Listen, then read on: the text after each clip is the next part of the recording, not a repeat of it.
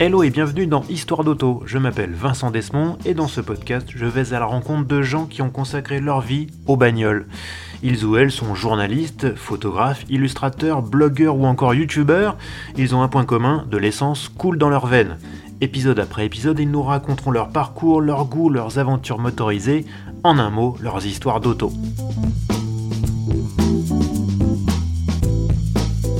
On la surnomme Motor City ou Motown, mais son vrai nom c'est Détroit ou Detroit en anglais. La capitale américaine de l'automobile est une ville à l'histoire aussi riche que tourmentée. Son influence culturelle et économique a été très importante, mais elle a aussi connu des hauts et des très bas, au point d'avoir tout simplement été mise en faillite. Dans cet épisode un peu particulier, nous allons évoquer l'histoire et le destin de Détroit avec Bertrand Rakoto, un analyste du secteur automobile basé dans la ville depuis plusieurs années. Nous allons voir à quel point Détroit a été façonné par l'industrie automobile, pour le meilleur et pour le pire, et comment elle a réussi à revenir de l'enfer. Detroit to Hell and Back, c'est le 21e épisode d'Histoire d'auto.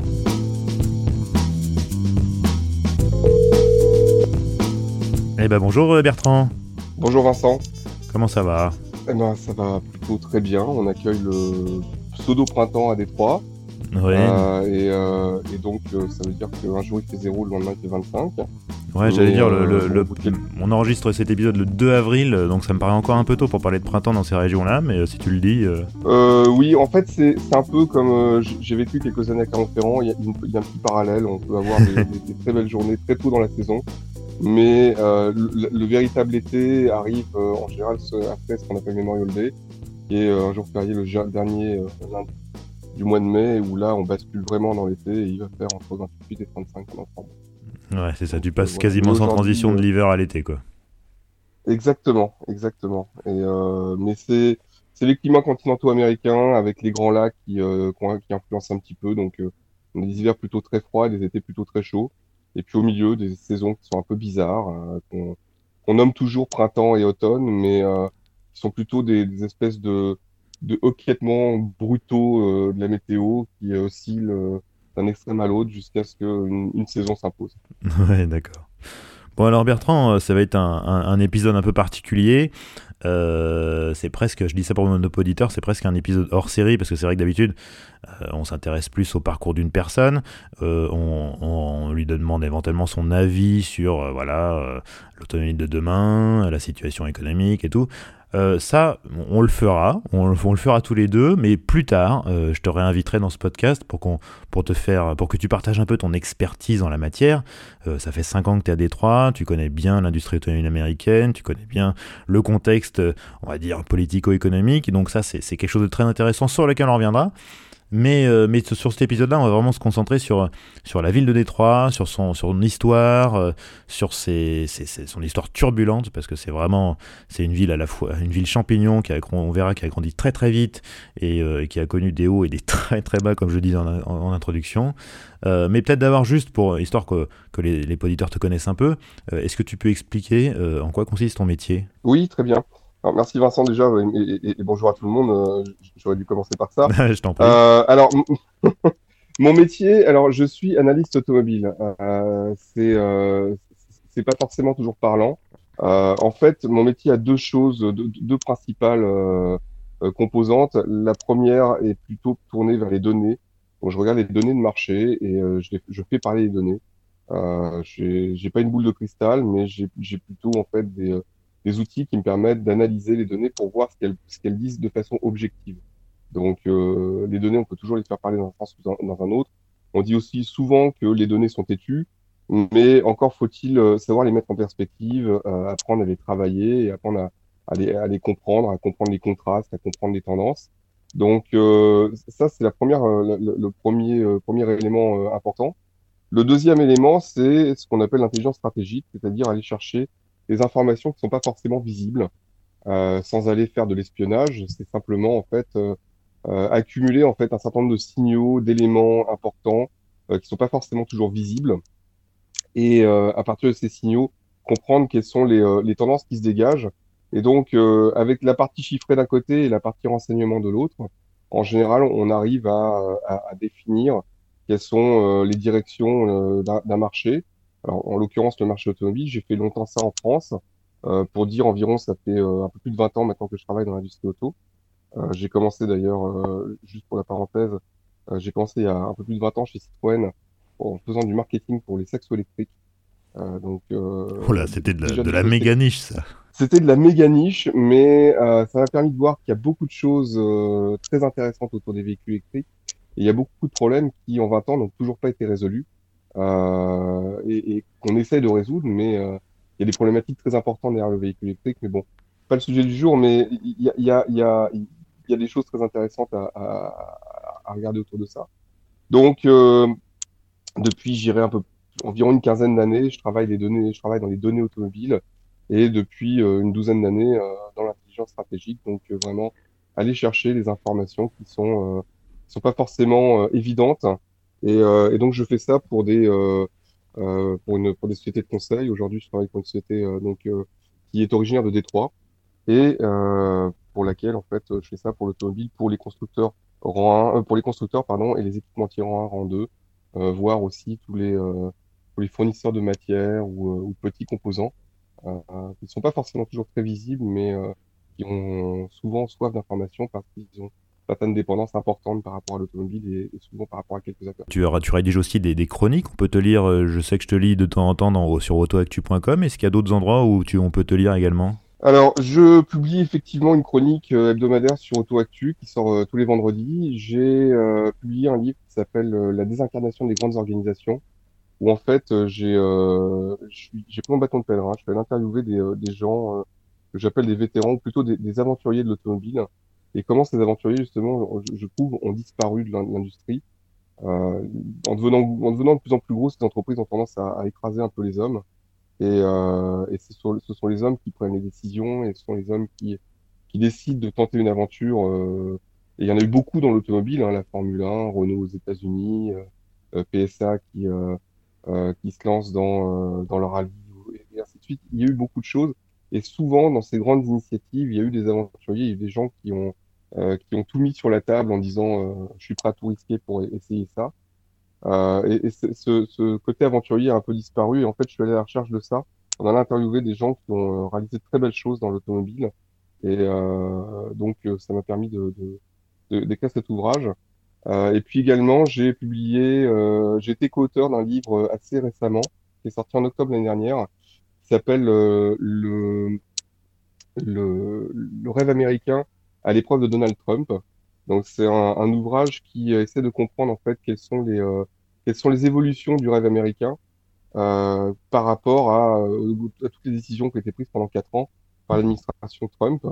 Euh, et donc moi forcément, bah, j'ai écrit la partie sur sur l'automobile, la perception de l'automobile, l'intérêt de l'intérêt et l'importance de l'automobile dans le dans le rêve américain et dans la vie américaine, puisque en fait c'est c'est quelque chose de très de prépondérant en fait. On peut pas vivre aux États-Unis, à part si on habite vraiment au cœur d'une très grande ville, on ne peut pas vivre sans voiture. Hmm. Euh, on est, contrairement à l'Europe, on est dans une concentration euh, horizontale ici de la population. On n'est pas dans une concentration verticale comme en Europe. Et du coup, euh, les étendues à parcourir font que sans voiture, rapidement, euh, on est socialement et, et économiquement, euh, au guillemets, mort. Mais voilà, pour survivre, il faut une voiture. Et dans les foyers, il faut souvent une voiture par conducteur. Euh, bah parce que voilà, on peut faire facilement des distances euh, relativement importantes. D'accord. Et alors, qu'est-ce qui t'a incité à, à t'installer aux États-Unis et, particulièrement à Détroit? Alors, les États-Unis, j'avais une relation avec les États-Unis puisque j'ai fait la moitié de mes études aux, États-Unis, donc euh, j'avais déjà en fait une, une forme d'appréciation et, euh, et, euh, et, et, et une attraction, une attirance pour, pour, pour le pays et pour la culture. Euh, je suis revenu en France euh, après avoir fait un, un master en, en euh, au début des années 2000 et, euh, et puis j'ai toujours eu un peu cette frustration de ne pas avoir travaillé aux États-Unis.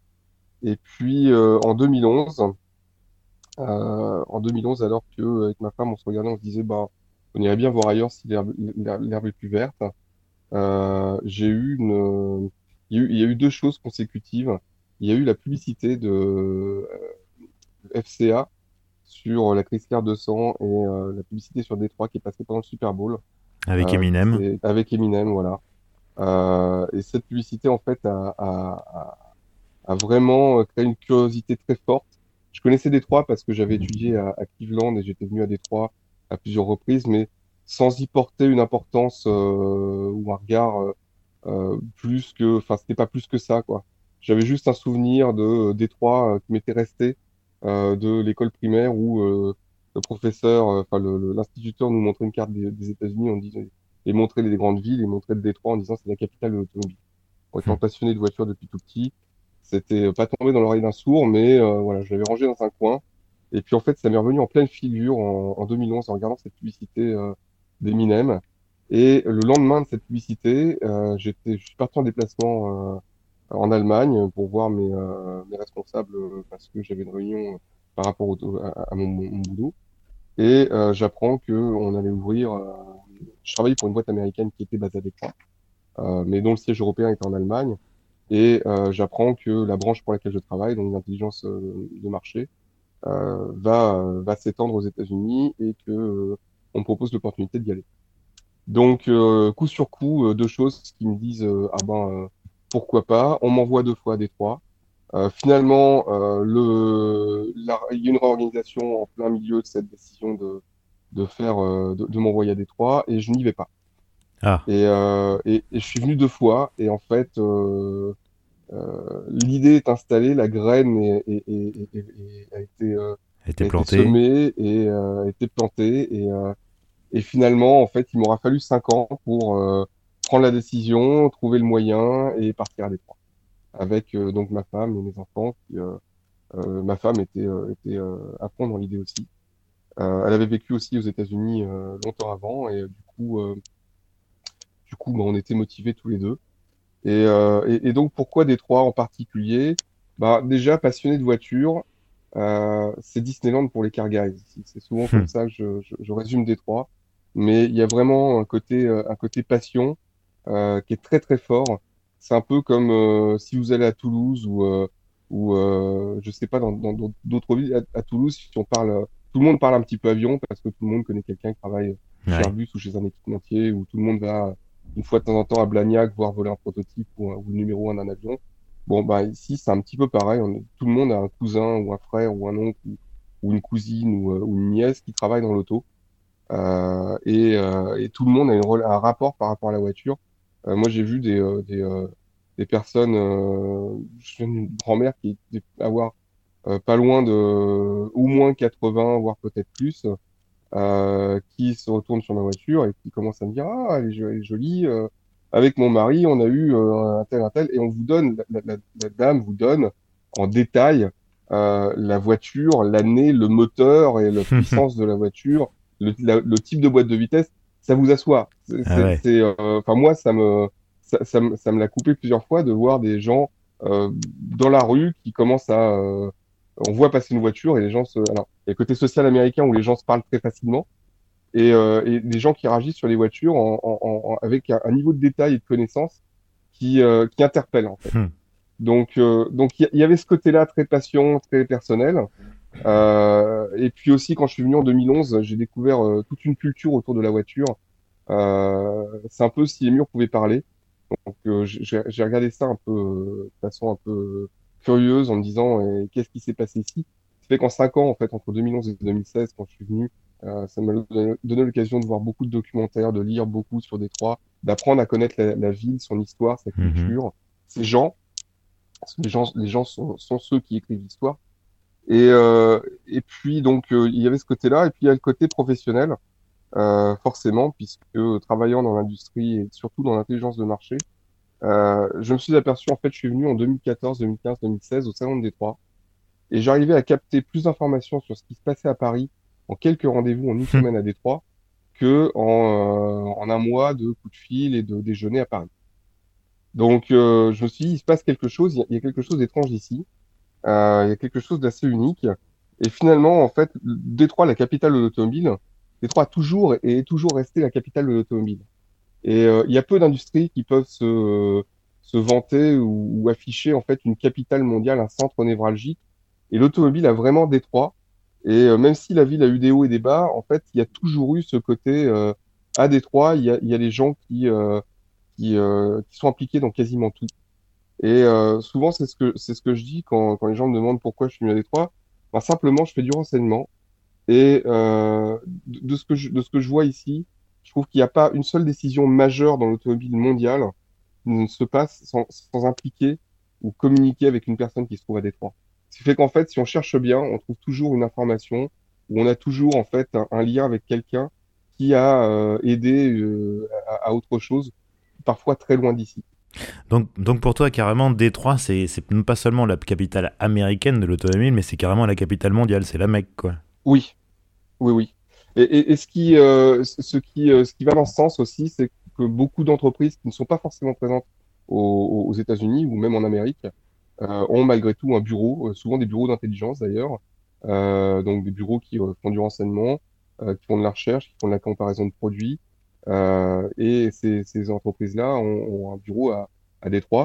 C'est le cas de, par exemple, Chang'an, qui est un constructeur chinois, mhm. le SAIC aussi, qui est un autre constructeur chinois, euh, Mahindra, un très gros bureau ici. Alors, alors Mahindra maintenant fait des, fait des véhicules, ce qu'on appelle des power sports ici, donc des véhicules, de, de, des petits véhicules de loisirs. Euh, mais il euh, y, a beaucoup, il y a des équipementiers qui sont là avec juste un bureau. Euh, en fait, il y a beaucoup de, de il y a même alors, il, se dit que BMW a un petit bureau ici, mais personne ne sait. euh, alors, est-ce que c'est partie des gens urbaines ou pas? Euh, J'ai une personne qui m'a dit ah, bah, j'ai rencontré mon collègue de BMW qui est à Détroit. Et euh, j'ai dit ah bon, du constructeur? Il me dit oui, du constructeur. Bon, il n'y a pas de bureau, il n'y a pas d'adresse. PSA avait un bureau ici jusqu'en jusqu'en 2013 euh, qui faisait de l'intelligence de marché. Donc il, y a quand même, euh, euh, il y a quand même quelque chose de particulier.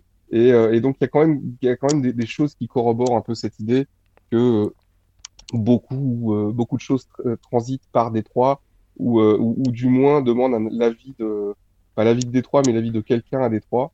Et, euh, d'ailleurs, ça se poursuit jusqu'au dans les startups aujourd'hui. Il y a beaucoup de startups israéliennes euh, dans l'auto qui ont un bureau, euh, pas forcément dans la Silicon Valley, mais à Détroit. Et beaucoup de startups de la Silicon Valley ont également un bureau à Détroit pour, euh, parce qu'en fait, toute la partie intégration à faire dans un véhicule, elle doit se faire là où il y a les ingénieurs et les laboratoires. Et finalement, en fait, le savoir-faire pour vraiment pouvoir, euh, euh, pour vraiment pouvoir intégrer les nouvelles solutions dans les véhicules, se font, se font souvent, très souvent, ici à Détroit ou dans la banlieue de Détroit. Parce que pas, on parle souvent de Détroit, mais en fait, euh, faut avoir la vision américaine. On parle d'une ville, mais c'est un peu comme dire Paris. En fait, c'est Paris et la Grande Couronne. Bon, bah, c'est Détroit et les environs. Euh, les environs, c'est hmm. jusqu'à, euh, on va dire, pas loin d'une trentaine de miles autour de Détroit, donc environ 50 km. D'accord.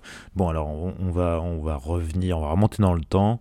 On va retracer l'histoire de cette ville qui, qui a été fondée euh, par un Français. Hein, on faut pas l'oublier. C'est d'ailleurs pour ça que qu'elle a ce mot, ce, ce nom à consonance française. En 1701, c'était un Gascon, il s'appelait Antoine de la Motte Cadillac. Et Cadillac, bah, il donnera son nom à la marque euh, haut de gamme. Euh, et, ça reste longtemps un village. Hein. 1701, il y a quelques, donc elle est fondée. J'ai vu qu'en 1850, il y avait 21 000 habitants à Détroit. Mais à la fin du 19e siècle, 200 000. Oui, alors en 1830, il y avait 2222 habitants. euh, 20 ans plus tard, il y en a 10 fois plus. Euh, et, et, ainsi de suite. En fait, c'est une ville qui, effectivement, alors, a été fondé par Antoine. Alors, euh, juste une, une, petite, une petite remarque. Euh, alors, on dit souvent Antoine de la mode Cadillac. En fait, c'est Antoine Lomé qui a pris le nom de la mode Cadillac plus tard, euh, mais qu'on connaît surtout euh, et, et, quasi, et principalement sous le nom de, la, de la mode Cadillac, bien sûr, voire Antoine de Cadillac parfois. et c'est lui effectivement qui a, qui a créé la ville, qui a fondé la ville en 1701, en, en, demandant au roi Ainsi que au, euh, alors je sais plus c'était gouverneur de la Louisiane ou, euh, ou quel était son titre, mais à Pontchartrain.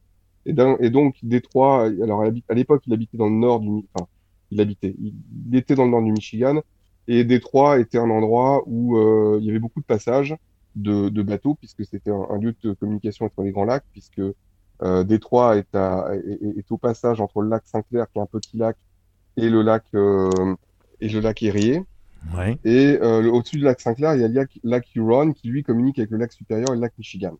Donc, euh, donc en fait, euh, Détroit a un lieu très important. Et donc Antoine, Antoine Lemay de la mode Cadillac demande à ce que, enfin suggère la création d'un point de passage, enfin d'une ville pour contrôler le passage et pas perdre le pas perdre le contrôle, ce contrôle-là en fait aux Anglais ou à d'autres.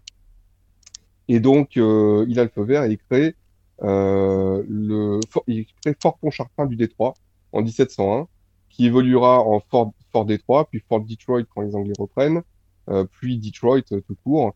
Et c'est assez marrant de voir que les, les Detroiters, donc les habitants ici, euh, beaucoup de, alors beaucoup de gens apprécient l'histoire de leur ville. Les Américains ont, ont, ont ce côté très, euh, euh, pas, pas, forcément passionnel, mais curieux, qui fait que leur histoire, même si elle n'est pas très longue, en fait, ils se l'approprient et ils la, ils, la, connaissent bien et mmh. ils aiment bien la, la, mettre en avant. Et, euh, et beaucoup d'Américains écrivent Détroit avec un accent ici. c'est marrant. Mais, mais ça montre aussi le côté, euh, et ça on, on pourra peut-être en parler tout à l'heure, euh, le côté justement dans le dans le dans la, on parle souvent de rebirth of Detroit, donc la renaissance de Détroit. C'est très important en fait ce côté amour de, de, de, de, sa communauté, de sa ville et, de son histoire. Euh, et, c'est ce qui dynamise aussi beaucoup ce retour à la vie de, de la ville qu'on a pu voir en, en finalement très peu d'années. Oui, puis je pense qu'aussi c'est très chic de décrire Détroit avec un accent, je pense aussi c'est pas forcément euh, par un, pour un côté chic que les Américains vont le faire, c'est plutôt pour un côté historique de dire on est né comme ça. D'accord. Euh, un peu comme les, les, Américains ont souvent ce côté euh, je suis je suis italien, je suis je suis néerlandais, non américain mais d'origine mmh, voilà. Mmh, mmh. Et donc en fait c'est c'est ça, ça, ça, ça reflète plus en fait cet, cet esprit là que vraiment un côté snob snob de, vouloir de vouloir mettre un accent et de lever le petit doigt en, en, en buvant santé. mais, euh, mais voilà, donc, euh, donc la, la, ville est née en 1701, c'est une ville qui est restée un village en fait pendant plus de 100 ans. Euh, il y a eu un incendie majeur en 1805 euh, qui a fait disparaître bah, le fort, le fort de Détroit en fait, qui était essentiellement en bois. Et puis, en, et puis en fait, la, localisation de la ville a fait que quand le chemin de fer a commencé à naître, Détroit était un endroit important puisque c'était un, un haut lieu de passage des bateaux.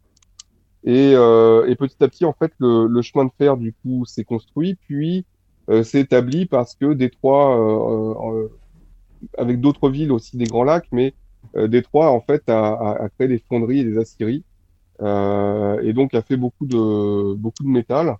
Et du coup, on a commencé à construire des, des, wagons de train ici. Enfin, c'était pas tellement des locomotives, mais c'était plutôt des wagons. et, et les wagons, en fait, il y a eu, il y avait plusieurs plusieurs fabricants, dont d'ailleurs euh, Pullman, euh, qui a donné son nom après à, à, à certains types de limousines et de voitures. Mhm. Euh, mais donc en fait, il y a eu beaucoup de, de fabricants de, de trains. Euh, et, euh, et, quand l'automobile est née donc à la fin du, du 19e siècle, elle est née un peu partout. Alors beaucoup dans les Grands Lacs parce qu'il y a forcément là où il y avait de l'acier. et puis en fait, tout le monde s'est rejoint à Détroit très rapidement parce que c'est là où on savait faire des roulements, on avait toutes les machines pour fabriquer toutes les pièces qu'on voulait, pour faire des roues, pour faire euh, de tout. Et finalement, c'est là que euh, c'est, Détroit est devenu le lieu de convergence de tous les constructeurs, ou le lieu de naissance de beaucoup d'entre eux qui sont qui ont survécu. Parce que bon, il y avait plusieurs milliers de, de constructeurs au tout début, hmm. euh, puis ça s'est réduit très très vite. Hein, comme, c'est un peu, c'est un, un, peu toujours la même la même chanson où on a beaucoup de gens qui naissent, on a beaucoup euh, il y a un côté Darwin où tout le monde, enfin beaucoup disparaissent, il y a des hmm. consolidations.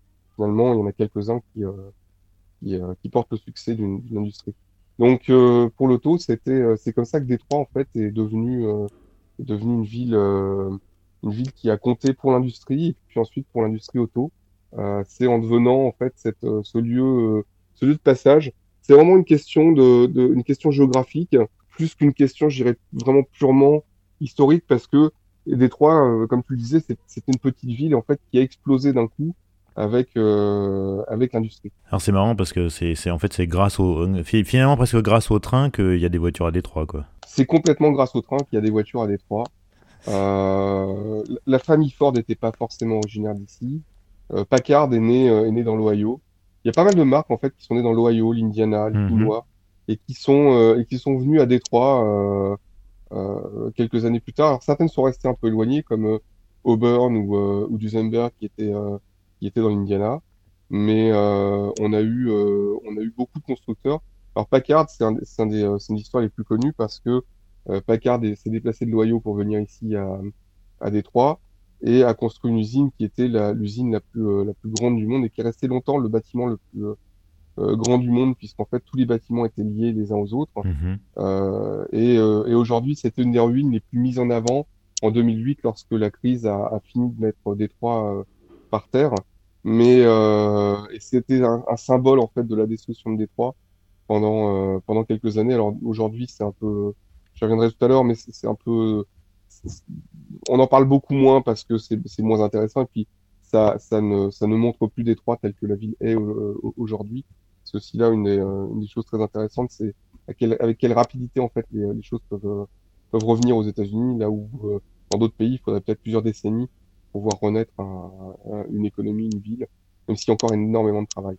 Mais euh, donc, donc voilà, donc en fait, on a eu l'auto qui est arrivé grâce à Détroit, grâce au, pardon, grâce au chemin de fer. Et puis euh, les constructeurs ont commencé à s'organiser. Il y a eu des, des, corporations, il y a eu des, des, des, des, grandes marques qui sont nées. Holtz a commencé. Alors Holtz, on disait souvent, Oldsmobile était le plus vieux constructeur américain. C'était effectivement un des plus vieux. Euh, rapidement racheté après par euh, euh, General Motors, qui a été fondé, je crois, en 1908, il me semble, par William Crapaud Durand. et donc en fait, donc General Motors, il y a eu Ford qui est né pareil au tout début des années 1900. Chrysler est arrivé beaucoup plus tard. Euh, on a eu aussi American Motors comme, comme grand constructeur. c'est le petit, c'était le quatrième après les trois grands. Euh, après les Big Three. Et euh, American Motors, une histoire un peu, un peu, un peu singulière, puisqu'en fait, c'est devenu euh, plus ou moins une filiale de Renault pendant une dizaine d'années avant d'être vendu à Chrysler. Et, euh, et, donc, en fait, à Détroit, on a eu cette, cette concentration de. En fait, c'était la, la, la, présence des équipementiers du chemin de fer qui ont attiré les constructeurs automobiles. Puis après, les équipementiers du chemin de fer ont, ont, ont, sont devenus de plus en plus spécialisés pour l'auto, puisque ici, il y avait des usines absolument partout. Euh, il y a encore des usines dans Détroit. Euh, alors Ford n'en a plus dans Détroit, même s'il y a l'usine Piquette qui était euh, historique, puisque c'est là où est née la, la Forte. Mais il y a encore, il y a encore le site. Aujourd'hui, c'est devenu un, un, lieu de, un lieu d'événement et aussi un lieu où les collectionneurs qui possèdent une Forte peuvent faire, faire garder leur voiture là-bas. donc c'est assez marrant de d'aller à un cocktail ou un dîner ou une présentation là-bas et de de, de, déambuler après dans les, dans les anciens euh, bâtiments et euh, de voir ces forts dotés de, de, toutes les couleurs, toutes les, euh, euh les carrosseries être, être là-bas. Donc voilà, donc il y a, encore, et puis il y a, Chrysler qui est une très très grosse usine et qui vient de l'agrandir encore dans Détroit euh, très récemment. Donc il y a encore beaucoup de d'industries dans Détroit même, même si beaucoup se passe autour de Détroit euh, comme je disais tout à l'heure, jusqu'à une cinquantaine de kilomètres de la ville. Alors ce développement euh, de Détroit, euh, donc on l'a dit, avec le chemin de fer, puis avec l'automobile, il attire évidemment une nouvelle main-d'œuvre, une main-d'œuvre afro-américaine qui fuyait la ségrégation des États du Sud. On a même appelé ça la grande migration.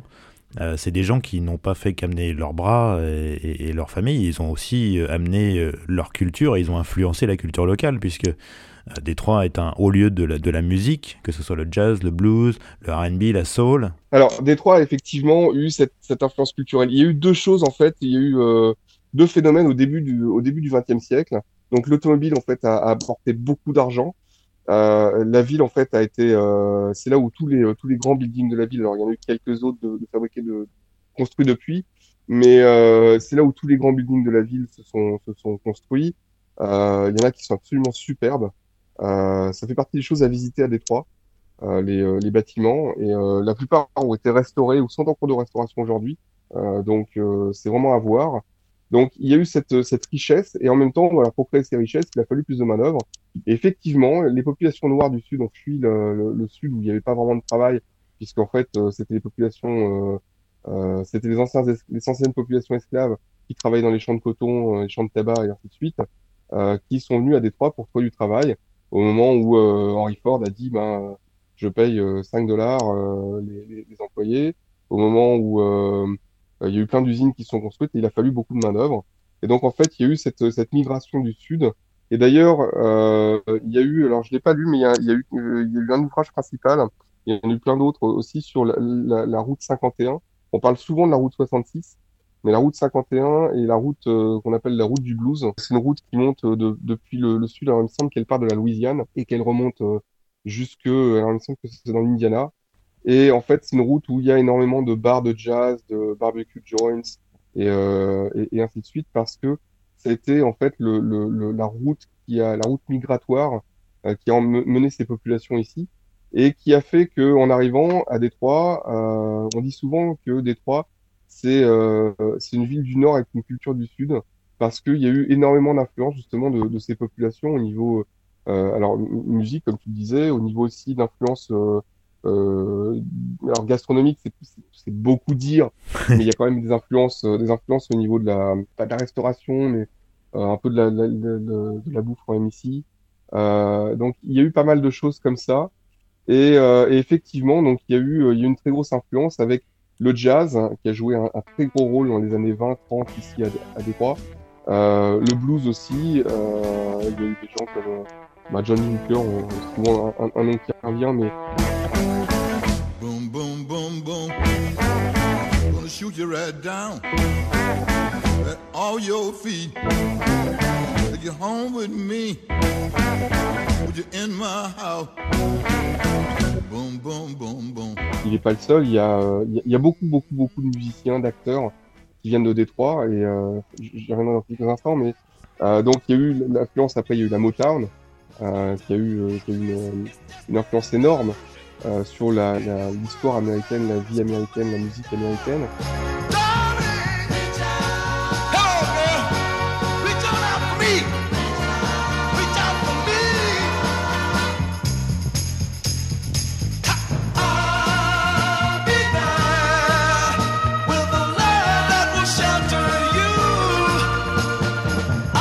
Euh, faut savoir aussi que dans, dans le temps des yéyés, beaucoup de yéyés euh, français ont chanté des chansons de la Motown en les traduisant et en, en, en les réenregistrant.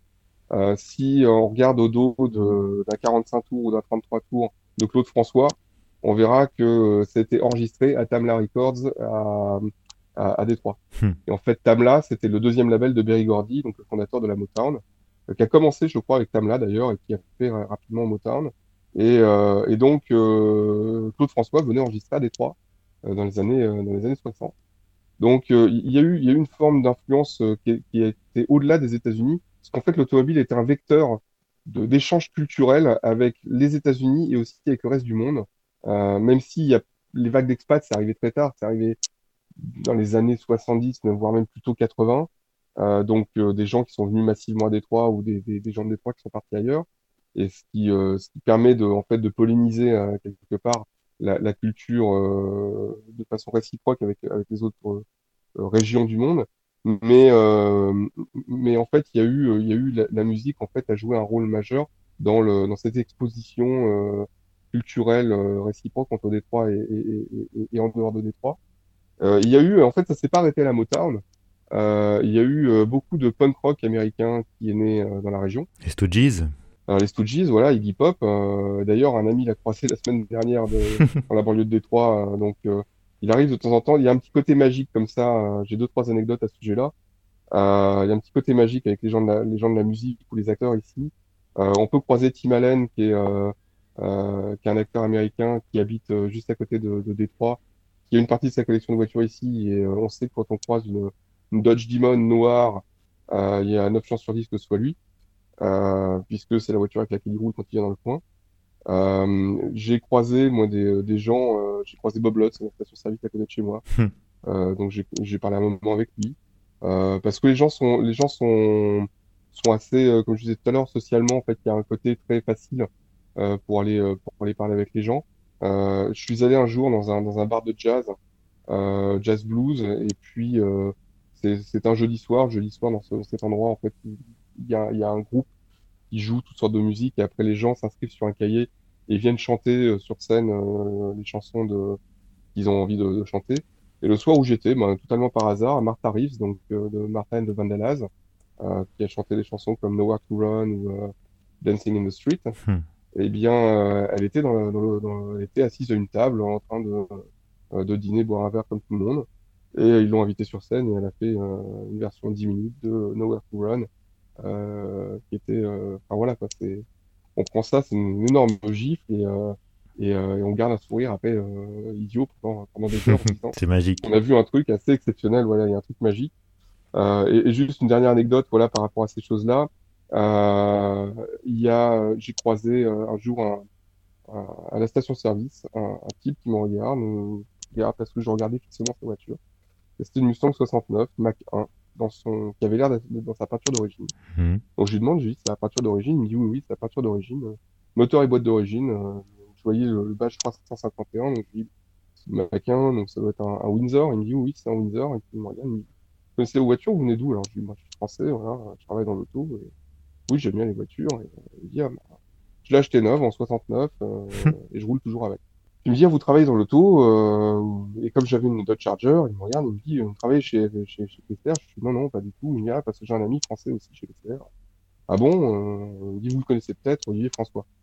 Bon, euh, oui, je connais de nom, effectivement. Euh, l'occasion de le croiser une fois parce que, voilà, la commune française ici, même s'il est relativement étendu, euh, il y, a, y, a, y a des activités qui font que. Et, euh, et en fait, euh, en discutant avec lui, je lui dis, est-ce que vous travaillez dans l'auto? Il me dit, non, non, pas du tout, je travaille dans la, dans la musique, moi je suis musicien. Et puis, euh, en fait, euh, il me déroule que, en posant quelques, quelques questions, euh, qu'en fait, il était sideman, donc c'est un musicien qui jouait dans, des, dans différents groupes. Et en fait, il a enregistré un, un, bon paquet des disques de la Motown parce qu'il était guitariste. Et donc, quand on entend certaines, musiques, certaines chansons de la Motown, ben, c'est lui qui jouait de la guitare derrière. et, et, donc voilà, et donc il y, a, y, a, plein de choses comme ça. Il y a Aretha Franklin qui a habité les, les, 30 ou 40 dernières années de sa vie ici, qui allait euh, parler, qui allait à la bibliothèque du coin le samedi matin pour raconter des histoires aux enfants, bénévolement. Donc il y, a, il y a toutes sortes de petites choses comme ça autour de, de, de la culture à Détroit. Et donc dans la façon dont la, la musique, euh, et pas que la musique, mais la musique beaucoup a influencé la vie et la ville. Euh, et donc, euh, donc ça, ça a donné ce, cet aspect culturel et pas juste industriel très fort. Euh, et dans la culture aussi, il y a, y a un petit, une petite euh, une histoire assez marrante, c'est que Détroit était la ville avec Chicago qui avait plus de théâtre au, au, dans les années 20 30. Et la, et la raison était que ben, les, les, grands patrons de l'auto voulaient voir les, euh, les, pièces de théâtre ici. Donc, ça faisait bien d'avoir un building à son nom. Donc, on faisait construire un, un, une tour à son nom.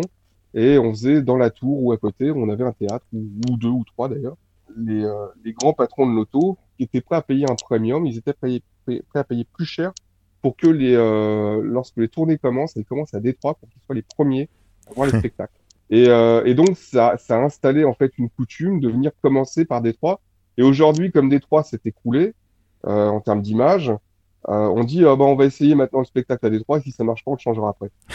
donc en gros, il y a un côté maintenant c'est run d'essai, mais la réalité, enfin l'histoire, l'histoire c'est que on payait plus cher pour que les gens commencent leur leur tournée à Détroit. Donc il y a beaucoup de, de, de vieux théâtres. La plupart ont, ont été détruits euh, ou, ou ont été abandonnés. Il y a beaucoup d'urbex en fait, donc mmh. l'exploration urbaine à Détroit et il y en a eu beaucoup autour des, des théâtres.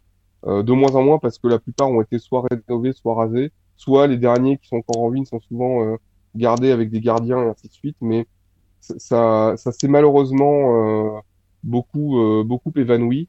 en fait, pour faire un parallèle, ceux qui connaissent Chicago, Détroit et Chicago ont, ont, connu leur croissance en même temps hmm. et avec la même inspiration architecturale. Ouais. La différence, c'est que à partir des années 50, Détroit commence à décliner alors que Chicago a toujours continué à, à grandir. Donc en fait, euh, ça, Chicago, c'est un peu le Détroit qui a réussi en termes d'architecture. Euh, donc c'est assez, euh, c'est un parallèle assez marrant. Euh, mais euh, quand on voit les deux villes, en fait, on, on, on comprend assez rapidement en fait que effectivement il y a, il y a, il y a un parallèle, il y a un parallèle très clair les origines de, de, et la croissance de ces deux villes. Alors c'est marrant parce que tu parles de Chicago. Chicago, c'est, il se trouve oui. que c'est probablement ma, ma, ville préférée aux États-Unis, donc euh, ça me, ça, me, ça, me, ça me, touche beaucoup. Et ce parallèle, ce, ce, destin, ces destins contrariés de deux villes, c'est, fascinant euh, parce que finalement, qu'est-ce, qu'est-ce qui a empêché Détroit de, de, de, de continuer sa progression? Euh, on, on, a parlé tout à l'heure de la communauté afro-américaine qui, a, qui est allée grandissant. Parallèlement, il y a eu aussi à un moment, le, de ce que j'ai compris, Détroit était un haut lieu du Ku Klux Klan. Euh, il y a eu des émeutes raciales dès, dès 1943. Donc euh, c'était peut-être parmi les toutes premières émeutes raciales qu'il y a eu aux États-Unis. Euh, en 67, il y a eu carrément alors, des émeutes qui ont fait 43 morts, 467 blessés, oui. plus de 7000 arrestations, 2000 bâtiments détruits. Euh, qu'est-ce, qui s'est passé? La, mécanique euh, bien huilée s'est enrayée d'un coup? Qu'est-ce qui s'est passé? Alors, le racisme aux États-Unis, c'est un problème qui euh, pourrait, certainement faire plusieurs émissions, mais c'est toujours gênant de prendre des raccourcis par rapport à quelque chose aussi complexe. Alors effectivement, il y a eu beaucoup de racisme à Détroit, mais c'était pas spécial à Détroit. Il y en a eu, ben, je disais tout à l'heure, j'habitais à Cleveland. À Cleveland, il y a encore des panneaux publicitaires où, qui disent Détroit, Cleveland n'est pas un lieu de haine parce qu'il y a des problèmes de racisme Mhm. euh, très très importants. Euh, Il n'y a pas forcément eu des tensions comme euh, comme il y a eu à, à Détroit, mais euh, en fait, Détroit, il y a, y a deux phénomènes qui ont qui ont entraîné en fait la, je dirais la chute de la ville. Enfin oui, si on peut dire la chute de la ville. C'est euh, le premier. Alors, euh, dans les années 40 déjà, euh, Détroit, c'était l'arsenal de la démocratie. C'est la ville où euh, qui a fabriqué le plus de d'avions, Mhm. de jeeps, de véhicules militaires, de bombes de, euh, et, et- et autres, hein, parce que en fait, on a mis les, femmes se sont mises au travail. Euh, d'ailleurs, il y a une image avec, je crois qu'elle s'appelle Rosie. Oui, Rosie the Riveter. Oui, Rosie. Avec la chemise bleue et le petit, euh, le petit truc jaune sur la tête, là, oui. Le petit bandana Voilà. jaune. Ma femme a d'ailleurs l'autocollant de- avec sa silhouette stylisée années 50 euh, sur sa voiture. Euh, voilà, qui, qui, euh, ce- qui, qui montre en fait le, le, le, fait que bon bah quand faut s'y mettre, on s'y met et on s'y met tous et on y va et il n'y a pas d'hésitation. Donc euh, donc Détroit a été la, la, la, une ville euh, qui a joué un rôle très important pendant la Seconde Guerre et où euh, en fait ça a propulsé encore un peu plus la ville. Pe- petite anecdote en passant, on parle souvent des voitures Woody, en fait, des voitures à moitié en bois. Euh, faut savoir que pendant la Seconde Guerre, l'acier allait tout, allait tout vers euh, vers l'armement, les avions, euh, les, euh, enfin les, les ac- l'acier, l'aluminium et ainsi de suite. Ça allait vers les euh, vers l'effort de guerre, et donc il n'y avait plus assez de métaux pour fabriquer des voitures. Donc on a fait des voitures partiellement en bois. Hmm. Euh, c'est pour ça qu'on voit rouler des, des Woody dans le- qui sont souvent des voitures des années 40, voire au tout début, jusqu'au tout début des années 50, mais euh, c'était c'était la raison principale pour laquelle on, on voyait ces voitures-là. Euh, donc pour revenir en fait à Détroit, il y a eu un- il y a eu des tensions forcément à, à- à ces moments-là, mais euh, la ville elle est bien et en fait c'est une ville qui a été euh, dimensionnée pour avoir 2 millions d'habitants. Et elle a jamais atteint, atteint ces 2 millions d'habitants. C'est une ville qui est très très étendue puisqu'en gros on fait tenir dedans euh, Boston, euh, Chicago et, euh, et San Francisco si, euh, si je me trompe pas. Oh là, oui, Euh, donc en gros, c'est euh, en, en termes de surface, c'est énorme. Euh, et c'est d'ailleurs ce qui a fait un, un des problèmes dans, dans, dans, dans la chute de Détroit. C'est sa surface, en fait, son étendue qui est, qui est extrêmement importante. Donc, euh, en fait, on, on- c'est dix fois la taille de Paris avec dix fois moins d'habitants, en gros. euh, c'est pour, pour prendre un, un- un- comment, euh, enfin, dix fois la taille de Paris plus euh, et dix fois moins d'habitants si on prend la grande banlieue. Mais euh, en gros, euh, en gros, euh, euh, ce qui a, ce qui a amené la, la chute de la ville, en fait, c'était euh, c'était l'automobile, assez bizarrement. Euh, la- l'automobile a créé la, la richesse de Détroit. Et en fait, le mouvement Suburbanite, donc en fait, les années 50, quand la, vo- la voiture s'est vraiment démocratisée, quand la voiture est devenue abordable, euh, que tout le monde a pu acheter une voiture, en fait, les gens, plutôt d'habiter dans les villes, les gens se sont, euh, les gens sont, en fait, il y a eu le début de la vie pavillonnaire. Et donc, les gens sont sortis des villes. Et les, quand je dis les gens, ce sont surtout les, les blancs riches. Mhm. Euh, et donc, c'est pour ça qu'aux États-Unis, on a souvent des centres-villes avec beaucoup de population noire et les banlieues beaucoup, beaucoup, avec beaucoup de population blanche.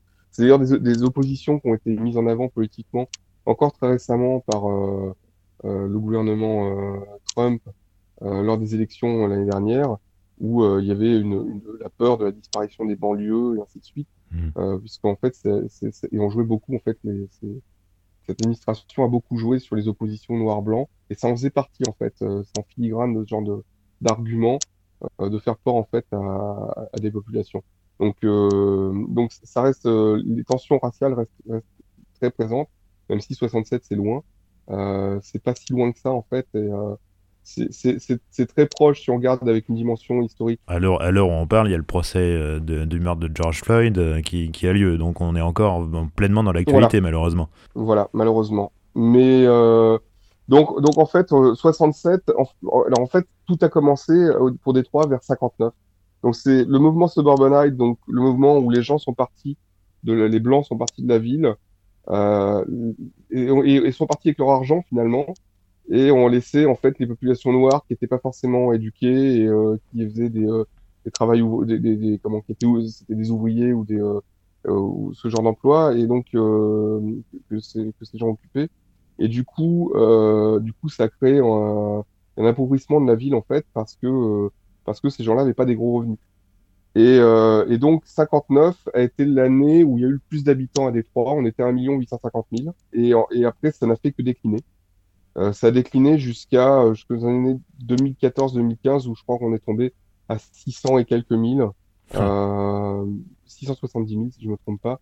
Donc pour une ville qui est taillée pour 2 millions d'habitants. Donc trois ça fois fait moins. des, ça fait trois fois moins et ça fait en fait ça fait une ville très clairsemée avec des zones où forcément bah, les services publics sont quasi absents, euh, aussi bien euh, la poste que euh, que la police et que les pompiers. Donc ça, crée des problèmes après pour justement assurer la sécurité des habitants, pour en fait assurer la continuité des services publics. Donc en fait la ville a commencé vraiment à décliner et ce sont des endroits comme Pontiac, comme Royal Oak, qui sont des villes autour de Détroit, comme Sterling Heights, comme euh, Livonia, et ainsi de suite, qui sont des villes qui ont, euh, elles, connu leur, leur croissance, qui étaient des petits villages, en fait, avec, euh, c'est pas des hameaux, mais en fait, il y avait quelques maisons par-ci par-là, et les gens sont venus s'installer donc dans ces, dans ces coins-là, puisqu'ils avaient une voiture, puis deux, puis ils ont pu passer d'un appartement à une vie pavillonnaire, et, et en fait, c'est ça le rêve américain, c'est de posséder sa voiture, son pavillon, pouvoir faire ses vacances. Euh, c'est pas de faire fortune comme souvent on a l'impression euh, euh, en Europe quand on parle du rêve américain, c'est euh, devenir l'oncle d'Amérique qui euh, qui a fait fortune aux États-Unis. Mais non, le rêve américain, c'est euh, de posséder sa villa, c'est de posséder euh, sa voiture, sa télé, euh, éventuellement dans les grands lacs, son bateau pour aller euh, faire un, faire un peu de pêche ou plaisance le week-end. Euh, voilà, c'est vraiment ça. Et du coup, euh, et du coup, dans les années 50, eh ben, en fait, c'était le, le plein boom du rêve américain, 50 et 60. Et en fait, c'est là où 67 a joué un rôle euh, majeur, c'est que en 67, les, euh, les, les émeutes ont, euh, déclenché, ont, fini de, en fait de, de, déclencher pleinement le mouvement de, déplacement des Blancs vers la banlieue. Et, donc les Blancs ont tous quitté la ville, si bien que dans les années 2000, Détroit, c'était à 80 à 83% une ville noire. Je crois qu'on n'est plus qu'à 80% aujourd'hui, mais ça reste quand même une ville, euh, une ville où la population, euh, population afro-américaine. Et, et- et en fait, euh, et en fait, la ville a décliné parce que quand les Blancs sont partis, donc ils sont partis avec l'argent, les Noirs sont restés dans, la ville avec moins de moyens, même s'il y en a qui ont été éduqués, euh, qui ont eu accès en fait à, à, à- à- une éducation et ainsi de suite. Souvent, ceux-là sont partis aussi habiter dans les banlieues après. Et du coup, et, et puis Détroit en même temps connu. Alors 67, les Blancs sont partis euh, massivement. Euh, 67, c'est aussi, on n'est pas loin du moment où il va y avoir le choc pétrolier Mhm. et le moment où il va y avoir les premières arrivées des, euh, des constructeurs asiatiques, qui sont arrivés en fait à la fin des années 60, avec des véhicules qui avaient rien à voir avec les goûts des Américains, mais ils avaient le service. Ça a tout changé. Euh, ils savaient, euh, ils savaient mieux vendre la voiture, même si la voiture correspondait pas aux besoins. Mais le choc pétrolier a beaucoup aidé parce que euh, ils avaient aussi des voitures avec des plus petits moteurs qui consommaient beaucoup moins. Donc, euh, finalement, en fait, euh, les constructeurs, la période a souri aux constructeurs japonais. Et donc, il y a eu un début de, concurrence qui a fait que ben, non seulement Détroit donc a connu ces problèmes, ces problèmes économiques et, et sociaux, et ensuite, et ensuite il y a eu, il y a eu le choc pétrolier, l'arrivée des, la, la- la concurrence. La concurrence européenne est arrivée plus tard, même si Renault est venu plus ou moins, Volkswagen à la fin des années 70 avait une usine en Pennsylvanie, ou début 80, je sais plus. Euh, et, euh, et en gros, il y a quand même eu un petit peu de, de constructeurs européens, euh, mais, euh, mais ils sont vraiment arrivés en fait les constructeurs européens dans les années 90. Euh, je parle euh, pour s'installer vraiment avec des, euh, Mhm. des usines, même si euh, dès les années 70-80, en fait, c'est là où on a vu commencer à avoir beaucoup plus de Mercedes, de BMW, de, euh, De Volvo. de Porsche, euh, de Volvo ici, exactement, oui. Euh, et puis un peu de Jaguar. Il y a beaucoup de voitures qui sont venues par l'importateur Max Hoffmann, Mhm. qui était un, un, je sais plus s'il était d'origine autrichienne ou hongroise. Euh, je crois qu'il est autrichien. Autrichien, je crois, et c'est Euh, lui qu'on doit la 300 SL Papillon, la BMW 507, des voitures comme ça. Exactement. Alors, il y a beaucoup de choses aussi. Alors, on lui doit, et en même temps, il y a beaucoup d'histoires qui circulent. Donc, euh, mais bon, ça fait partie de la complexité de ces personnages de, de, Hmm. de, de l'auto, et c'est pas le sujet, mais euh, il y a, il y a beaucoup de choses très intéressantes. Euh, il y a Bob Lutz qui a écrit justement sur Max Hoffman. Il y a eu, euh, des choses comme il y, en a eu d'autres aussi qui ont écrit sur les véritables influences, de pourquoi Hoffman euh, demandait certaines voitures et ainsi de suite. Donc c'était bon, pardon. C'est je suis mordu, mordu de voiture, passionné jusqu'au bout des doigts, donc j'adore lire sur sur les hommes et les, les femmes et les, les, gens qui ont fait l'histoire. Donc bref, j'ai évité les, divers, les, les, les, Ça s'entend. digressions. voilà. Mais euh, en, en, fait, donc 70, on a eu les constructeurs japonais qui sont arrivés. Euh, Détroit, Détroit s'installait de plus en plus en banlieue. Les bureaux aussi, en fait, euh, puisque les trois grands avaient euh, des bureaux. Euh, alors dans Détroit, oui et non, parce que euh, comment Ford était déjà plus ou moins à Dearborn, mais mais en fait, General Motors avait un très gros bâtiment dans, dans, un appel, dans, un, dans un endroit qu'on appelle New Center, en fait, comme, comme le centre-ville était déjà plein, on a créé un new center euh, un peu hmm. plus haut euh, dans la ville, euh, où il y avait le Fisher Building, qui est un, bâtiment absolument somptueux, euh, mais qui n'est qu'un tiers de ce qu'il aurait dû être en réalité, parce qu'il y avait plusieurs tours et en fait aujourd'hui il n'y en a qu'une. Euh, mais il a été construit, ils ont débuté en 1927 les constructions, en 1929 avec la crise, tout s'est arrêté et finalement la construction n'a jamais repris là où elle aurait dû. Donc le bâtiment est resté infini, mais même euh, non fini. C'est un bâtiment qui est absolument euh, sublime. Ils ont rouvert des carrières de marbre pour euh, faire certaines colonnes du bâtiment. Pour qu'il y ait, je sais plus, 23 ou 27 marbres différents utilisés à certains endroits. les chandeliers valent un demi-million de dollars pièce. Il y a plein de choses qui sont dorées à leur fin. Enfin, c'est et c'était construit en 18 mois. Et il y a un côté aussi, il y a un aspect social euh, très important, c'est euh, quand, euh, quand la crise a, a, frappé en 1929, les frères Fischer qui ont, qui, ont, qui ont signé le chèque pour le bâtiment et qui ont dit à Albert Kahn, donc, qui est l'architecte qui a fait, je vais peut-être pas loin de 70 ou 80% du Détroit qu'on connaît, euh, en, termes du, en termes aussi bien d'usines et de bâtiments industriels que de, de bâtiments de, de, la ville. Euh, donc Albert Kahn était un architecte donc qui, qui a fait le, le, Fisher Building et qui a eu un chèque en blanc des frères Fischer. Les frères Fischer avaient d'entreprises de carrosserie qu'ils ont vendu à General Motors pour l'équivalent de, euh, à l'heure d'aujourd'hui, plusieurs milliards de dollars. Et donc, euh, comme quand on est riche euh, dans les années 20, bon, on se fait construire une tour et se fait construire cette, tour. Et en 29, donc quand euh, quand Détroit quand Détroit fait face à la crise comme le reste des États-Unis, pour que les ouvriers ne se retrouvent pas sans travail, les frères Fisher ayant de l'argent, ils ont dit, ben, vous allez vous construire vos propres appartements. Et donc, ils ont payé les ouvriers pour qu'ils se construisent des appartements et ensuite ils ont vécu dans ces appartements. Donc, il y avait un aspect, en fait, il y a eu un aspect social à Détroit hmm. qui était euh, qui était assez poussé. Et d'ailleurs, il y a, il y, a, il y a quelque chose qu'on qu'on voit pas forcément, mais euh, en, euh, comment euh, Henry Ford avait euh, en plus de payer 5 dollars ses employés, il leur fournissait tous les jours un repas chaud, des habits, il y avait un médecin et il pouvait prendre une douche sur place. Hmm.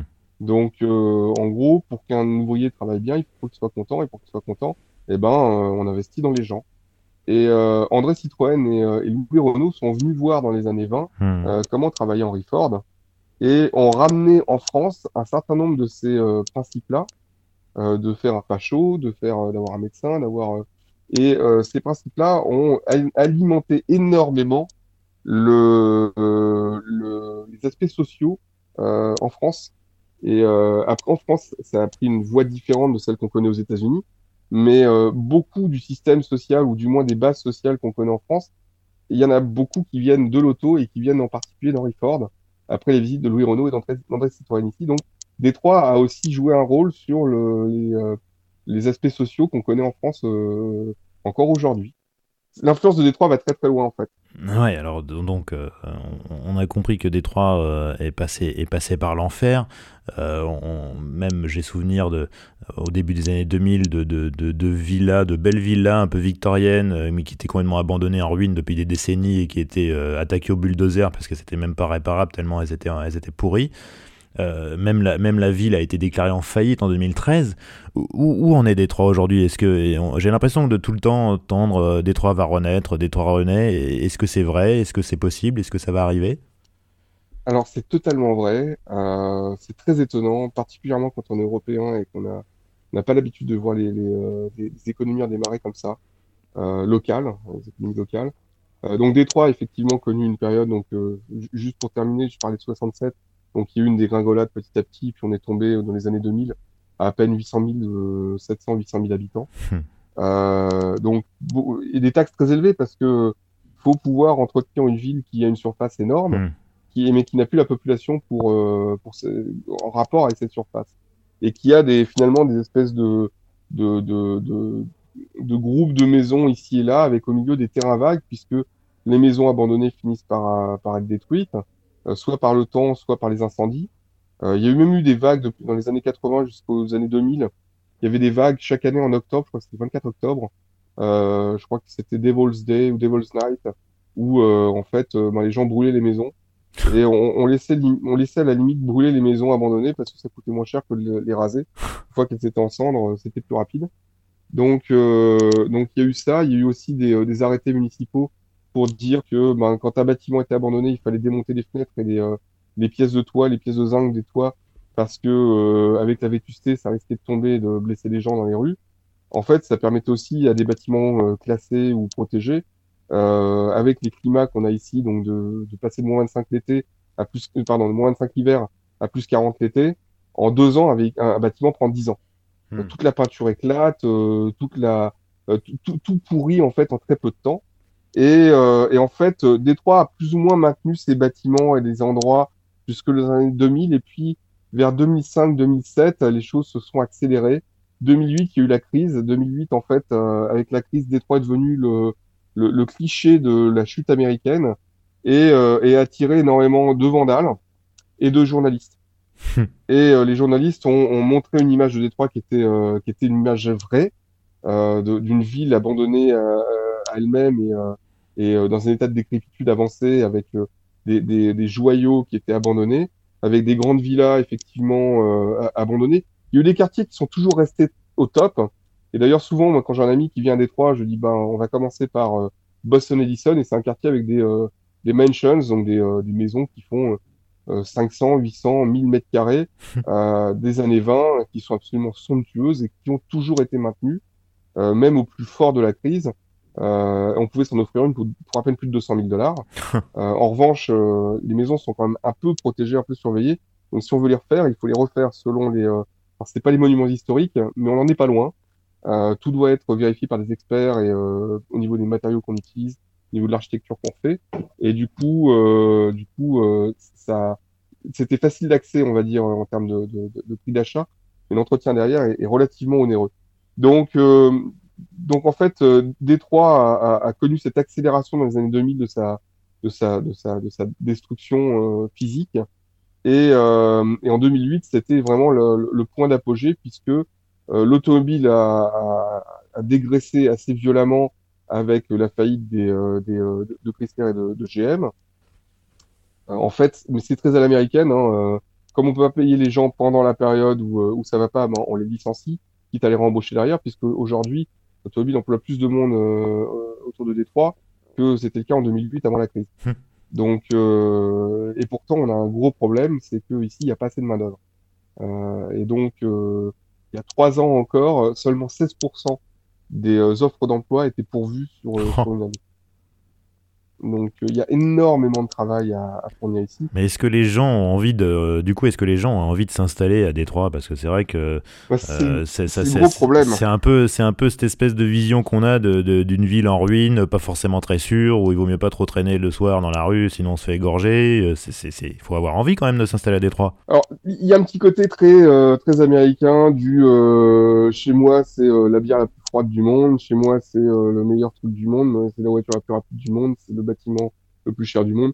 Bon, du coup, tout le monde se bat aux États-Unis un peu pour dire euh, c'est ma ville qui a la plus forte criminalité.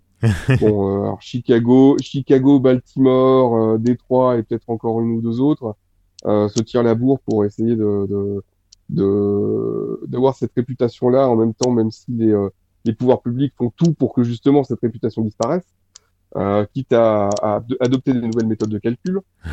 Il y a certaines certains meurtres, en fait, certains morts par balle qui sont plus comptés, c'est tous ceux qui sont dus euh, dus à la police ou euh, ou suicide ou choses comme ça qui sont bah oui. rentrent plus dans les euh, voilà. que donc il y a y a, y a quand même pas mal de choses. Alors quand je dis dû à la police, hein, c'est pas des c'est pas forcément de la brutalité policière. Euh, il y a aussi beaucoup de ce qu'on appelle aux États-Unis les cops suicide, donc en fait les gens qui font des, euh, des conneries ou qui sont au bout du rouleau, mais euh, plutôt que de, de, de se suicider ou autre, les gens vont en fait provoquer la police pour pour se faire battre. C'est c'est quelque chose d'assez d'assez particulier, mais qui est qui est connu ici. Voilà. pas j'y ici, pas c'est pas nécessairement à Détroit. Hein, c'est quelque chose qu'on a qu'on voit partout aux États-Unis. C'est pas non plus un phénomène fréquent, hein, mais ça arrive régulièrement. Et, euh, et donc, euh, donc en fait, il y a beaucoup de choses qui se passent autour de, euh, autour justement de la criminalité, et ainsi de suite. Mais Détroit est pas forcément en fait une ville où il y a plus de crimes. C'est juste que il y a un gros problème, c'est comme la ville est très étendue et qu'il n'y a pas forcément de services de police partout, hmm. il faut parfois jusqu'à une heure pour, enfin, il fallait en 2008 jusqu'à 58 minutes euh, en moyenne pour que la police en fait puisse intervenir euh, sur le lieu d'un crime. Ah Donc en gros tout le monde avait le temps de, de partir euh, et, et c'est pour ça que le taux de, de, de, criminalité était relativement important. Il y a beaucoup de squatteurs, beaucoup de pauvres qui habitaient dans des bâtiments abandonnés, euh, dans lesquels en fait ben, il y en a beaucoup qui sont morts par incendie parce que ils se chauffaient avec des tonneaux ou, des feux dans des cheminées qui étaient bouchées, ainsi de suite. Donc il y a eu énormément de, problèmes de, ce type-là. Il y a eu euh, énormément de violence aussi. Hein. Euh, il y a Bilal Bereni, qui est un, un, jeune artiste français qui est mort en 2013 ici, qui s'est fait, euh, euh, fait agresser dans un, alors, il s'est fait agresser dans une zone abandonnée dans laquelle, même de jour, il valait pas trop, il, enfin, il valait mieux pas trop traîner. moi, en 2011, quand je suis venu la première fois, ayant vécu aux États-Unis, je savais un petit peu gérer des situations, on va dire, extrêmes. Euh, j'ai voulu visiter en fait la ville jusque dans les recoins, les, pas les forcément les plus dangereux, mais jusque dans les recoins les moins habités pour vraiment avoir euh, une, idée de la ville. Et euh, il m'est arrivé de, bah, de passer au rouge quand j'ai vu des gens s'approcher de ma voiture. Hmm. C'est euh, bon, c'est plus le cas aujourd'hui. Je, je suis ennuyer une fois dans Détroit. Aujourd'hui, euh, on peut se balader à une heure du matin en plein Détroit dans le centre-ville. Il se passera absolument rien. Il y a la police, il y a des gens partout, il y a de la vie. Euh, il y a une certaine gentrification puisque la renaissance d'une ville se fait nécessairement par des gens qui ont de l'argent, donc euh, hmm. euh, donc forcément ça crée aussi des tensions supplémentaires puisque ça pousse les gens qui sont là depuis 30, 40 ans dans des dans des quartiers qui sont forcément moins moins rénovés ou réhabilités et ainsi de hmm. suite. Donc donc voilà, mais il y a quand même une certaine conscience de dire bon, il faut que la renaissance de la ville soit inclusive. Donc euh, c'est pas parce que on, on, on, rénove des bâtiments qu'il faut foutre tout le monde dehors et dire euh, euh, salaud de pauvre euh, et pousser loin. Euh, l'idée, c'est quand même d'être inclusif. Et d'ailleurs, la ville, et donc c'est là où en fait il y a une grosse renaissance, c'est que la ville est tombée en 2008. Les banlieues sont toujours restées très riches. Ça, c'est quelque chose qu'il faut garder en tête. C'est que quand on parle de Détroit, on parle de la ville même. Euh, quand on parle de Détroit au sens large, après, de l'économie et ainsi de suite, on parle de Détroit et sa banlieue, et la banlieue est toujours restée très riche. Il euh, faut savoir qu'il y a une ville qui s'appelle Bloomfield Hills, euh, qui est euh, juste à côté de là où j'habite euh, et qui a le plus grand nombre de milliardaires par habitant aux États-Unis. Donc, qui sont des gens qui sont devenus milliardaires par l'industrie, mais Bloomfield est, très connu pour ça. Parce que voilà, il y, a y, a beaucoup de milliardaires. D'ailleurs, quand on est passé une voiture, si vous voyez sortir une, une nouvelle supercar, deux mois, dans les deux mois, on envoie une au feu rouge. Donc, il n'y a pas une nouvelle voiture euh, je crois que la seule voiture que j'ai pas vue dans une rue ici, c'est une Pagani. euh, j'ai aperçu une Koenigsegg un jour. Ah ouais. Euh, j'ai aperçu euh, les dernières Ferrari, on les voit, euh, on les voit dans, dans les deux mois qui suivent la. la... Il y a, y a une, je sais qu'il y a une, une Ferrari SA Aperta dans la, dans la collection de quelqu'un. Il y a beaucoup de petites collections privées, des choses comme hmm. ça. Euh, mais petites collections, 40 voitures minimum. Donc, et il y en a beaucoup. Donc, et on tombe dessus des fois par hasard. Bref, donc, pour finir en fait sur la renaissance de la ville, euh, donc en fait 2013 la ville fait faillite, en fait est mise en faillite pour euh, assainir les comptes. En fait, c'est simplement pour euh, régler et accélérer le règlement de certaines dettes. La ville est restée en faillite à peine un an, il me semble. Euh, donc tout a été réglé en, en, un an de dire bon ben voilà, on va euh, licencier certaines catégories d'employés, on va réévaluer les, les, les, salaires, on va raser certains trucs, on va vendre des bâtiments de la ville, on va vendre des terrains on va les transférer aux banques pour éponger certaines dettes. Donc il y a eu tout un tas de, choses comme ça. Et en fait, il fallait que cette faillite soit faite pour qu'il y ait des investisseurs, dont un en particulier, qui décide de réinvestir dans la ville. Et il y a un milliardaire du coin qui euh, s'appelle Dad Gilbert, qui est une société de, crédit immobilier qui s'appelle Rocket, euh, Rocket Mortgage. Voilà. Et euh, Rocket Mortgage a aussi une autre société, il a une autre société qui s'appelle Bedrock, qui est une, une société d'investissement immobilier. Et il a, euh, il a euh, en fait pris le lead, euh, pris la direction de, de dire si on n'injecte pas beaucoup d'argent très vite dans Détroit, il faudra 50 ans pour que la ville revienne. Et donc, il y a eu plus de 2 milliards d'investis dans Détroit. Ouais. Alors, lui, et, et pas seulement lui, hein, il y en a eu d'autres. Et tous les bâtiments abandonnés, euh, qui tenaient encore debout, euh, tous les, euh, toutes sortes de programmes, en fait, ont été financés, rachetés, rénovés, revendus. Alors, c'est facile pour quelqu'un qui fait des prix immobiliers, puisque euh, lui, ben, forcément, il va acheter des bâtiments, il va les rénover, puis après, il va vendre un prix immobilier pour ceux qui vont euh, acheter un appartement ou un local commercial. Euh, même si euh, ça reste un vrai, euh, un vrai philanthrope. hein. Là, il vient d'offrir, il vient de donner, euh, il va donner 500 millions de dollars à Détroit, enfin à, à des gens dans Détroit, euh, pour payer les taxes de, de ceux qui peuvent pas les payer, euh, pour payer en fait la rénovation de certains quartiers, ainsi de suite. Ça, c'est un don. C'est pas un prêt, c'est un don. euh, voilà. Mhm. Euh, euh, il pèse entre 5 et 6 milliards de dollars, donc euh, voilà. Il a- à travers sa fondation, il va, il, il a donné. Et donc depuis 2014, donc depuis la fin de la, de la faillite, euh, la ville redémarre pleinement. C'est là où aussi on voit le côté communautaire américain, où les gens donnent du temps pour leur communauté. Ouais. Il y a le Mower Gang, donc le gang des, euh, des, des, des tondeurs de pelouse. Ce sont des bénévoles qui chargent dans leur pick-up euh, la tondeuse, euh, le tracteur tondeuse, et euh, qui euh, chaque samedi se donnent rendez-vous dans un parc ou un quartier différent où il n'y a plus de maisons, ou alors c'est que des maisons abandonnées, ainsi de suite, et ils vont tailler l'herbe. et euh, le Mower Gang, donc euh, c'est connu, euh, je crois qu'il démarre vers avril et jusqu'en octobre, en gros, tous les week-ends, euh, il y a une réunion de Mower Gang euh, quelque part dans Détroit. C'est génial. Euh, il y a des il y a des gens qui vont re- repeindre des bâtiments. Il y a beaucoup de rénovation ou euh, ou de récupération par rapport au, au, au bois des maisons pour en faire des euh, des, des morceaux de des morceaux d'art ou euh, ou des des, des des des petites pancartes qu'on achète après dans les magasins de souvenirs avec euh, avec une pyrogravure de la ville de Détroit. Enfin, il y a toutes sortes de choses comme ça. Et tout le monde, en fait, essaie de mettre un peu sa main à la pâte, de créer un restaurant, de créer un truc pour redonner de la vie. Et, euh, et, et, et ça se sent de façon extrêmement forte euh, que voilà. Et, et moi, c'est aussi une des choses qui m'a attiré, c'est de me dire, euh, c'est le moment d'aller à Détroit parce que c'est le moment où si je veux faire quelque chose pour cette ville, Hmm. euh, bah, c'est le moment d'y aller. Quoi.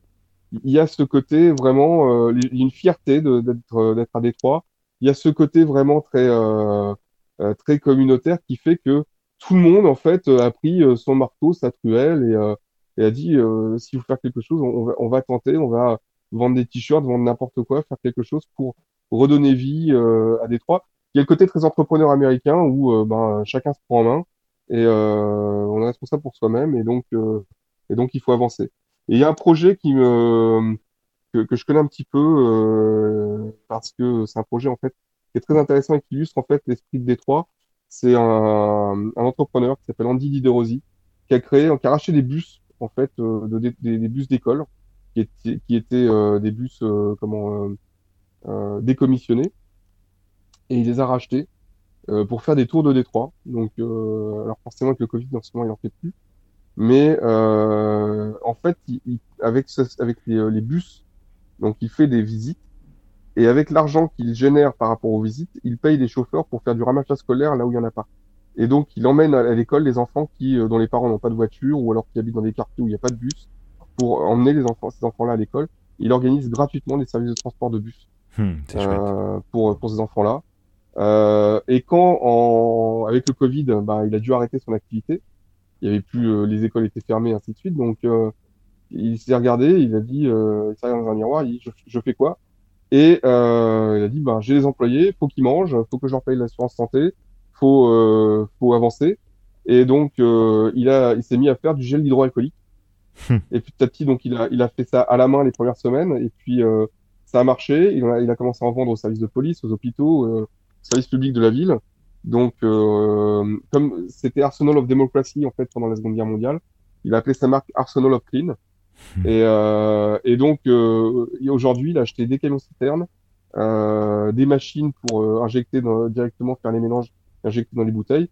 Et euh, il a pris des employés supplémentaires euh, pour juste gérer ça en attendant que le service de bus puisse reprendre.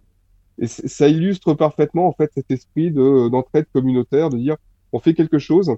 Et c'est une approche vraiment altruiste. C'est pas une approche je fais ça pour devenir riche, faire parler de moi et ainsi de suite. Hmm. C'est pas du tout le cas. Il a même racheté des bâtiments euh, en disant aux gens ben voilà, j'achète le bâtiment, euh, j'assainis, je paye les taxes pendant le- la, une durée d'eux. Vous, vous refaites des appartements, une fois qu'il est refait, il a Ouais, c'est chouette. donc, euh, et il n'est pas le seul. hein. Il y a, il y a, il y a plein d'a- il y a plein de choses comme ça. Il y a beaucoup de d'associatifs non-profit euh, qui sont qui sont faits autour de ça. Il y a aussi le système américain de euh, je paye moins d'impôts si je fais- si je paye plus de charité. Donc, il y a beaucoup de gens qui mettent de mm, l'argent dans les mm. choses locales. Euh, donc, euh, donc, et, ça incite en fait énormément à améliorer la qualité de vie à côté de chez soi parce que une chose aussi qui a, qui a, qui a, qui a accéléré la chute de Détroit, c'est que les constructeurs automobiles pendant très longtemps euh, finançaient en fait les activités locales, les hôpitaux, les terrains de sport, les écoles, les bibliothèques, les, euh, les piscines, enfin toutes sortes de choses comme ça. Et, euh, et avec le temps, en fait, les constructeurs ont de moins en moins eu les moyens de le faire. Il faut savoir que le Michigan est un État unionisé, c'est-à-dire que dans l'automobile, il passe une certaine taille, on ne peut pas euh, employer des gens sans euh, sans qu'ils appartiennent à l'UAW, donc au syndicat de l'automobile. Et du coup, toutes les discussions sur les augmentations de salaire et ainsi de suite se passent par l'UAW. Et un, un, un, technicien, un employé, un ouvrier de l'UAW est payé presque deux fois plus cher qu'un employé non syndiqué. Ah. Donc, euh, le niveau de vie fait qu'on a des ouvriers qui ont un très bon niveau de vie dans la région. Mais euh, du coup, les constructeurs payant, payant les gens, ils ne payent plus pour euh, leur, leur environnement. Lorsque les constructeurs euh, allemands, enfin du moins européens et, et asiatiques sont venus s'installer aux États-Unis, ils se sont installés dans des, dans des États qui n'étaient pas unionisés pour bénéficier de coûts de main d'œuvre en fait plus plus attractifs. Ils ont négocié beaucoup avec avec les, les, les pouvoirs locaux pour avoir des infrastructures qui soient payées. Et en même temps, ils ont fait ce que les constructeurs américains faisaient dans les, jusque dans les années 50, 60, voire 70. C'est-à-dire qu'ils ont payé pour améliorer la qualité de vie locale de leurs employés. C'est-à-dire qu'ils vont payer leurs employés sans les payer non plus euh, au lance-pierre. Hein, ils les payent euh, raisonnablement. Euh, mais ils, ils, financent aussi beaucoup les communautés, donc les écoles, les hôpitaux, les services publics et ainsi de suite sont financés par les constructeurs, par des dons, de façon à ce que les gens bénéficient d'un d'un d'un aspect social, une qualité de vie bonne. Euh, et du coup, c'est ce qui s'est passé lorsque euh, Mercedes, Honda, euh, Hyundai se sont installés à Birmingham, donc la capitale de l'Alabama. Donc, et très exactement, je crois pour Mercedes, c'est Tuscaloosa. et ils ont, ils se sont engagés à payer en fait pour les communautés locales, de façon à ce que les gens aient une, une, une bonne qualité de vie. Donc en fait, c'est ce qui s'est passé avec avec euh, avec euh, avec les constructeurs en dehors du, Michigan. Et c'est ce qui s'était passé avec les constructeurs dans le Michigan pendant très longtemps. C'est pour ça qu'on avait beaucoup de euh, de théâtres, de bibliothèques, de choses comme ça. Les constructeurs finançaient beaucoup ce genre de choses et puis euh, ça s'est s'est tari et du coup ça a participé aussi à la chute de, la chute de la ville. Bon alors, c'est super, parce que je trouve c'est passionnant, tu nous as vraiment euh, dépeint la ville de, de, façon très détaillée, et, et c'est super. Moi j'ai une dernière question, euh, bon, euh, Détroit c'est pas vraiment sur les itinéraires touristiques habituels, mais si jamais un de nos auditeurs a la drôle idée d'aller se promener dans la région, qu'est-ce que tu lui conseillerais comme visite? Bah, Déjà je conseillerais de rester au moins une semaine ou dix jours, parce qu'il y a énormément de Carrément. choses à faire. Oui, oui, il y a énormément de choses à faire, il y a des choses qui prennent facilement une journée. Donc il y a déjà il y a, il y a des musées à faire. Euh, il y a des musées, pas forcément que des musées auto. Euh, le Detroit Institute of Art, DIA, euh, possède des, euh, des peintures et des sculptures qui sont absolument somptueuses et des choses qui sont. Il y, a, il, y a, il y a vraiment énormément de choses. il y a, il y a d'ailleurs une, une, aile dédiée aux impressionnistes. Il y a, il y a énormément oui. de, de, de, choses. Donc c'est vraiment un musée à voir. C'est vrai que les Américains, ils, ont, ils aimaient bien les impressionnistes.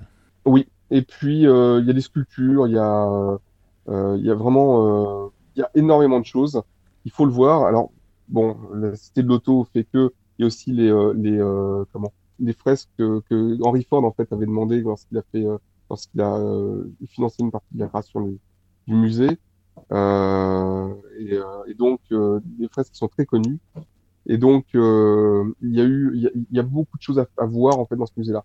Après il y a la il y a le musée le Detroit Historic History Historical Museum pardon qui est à voir.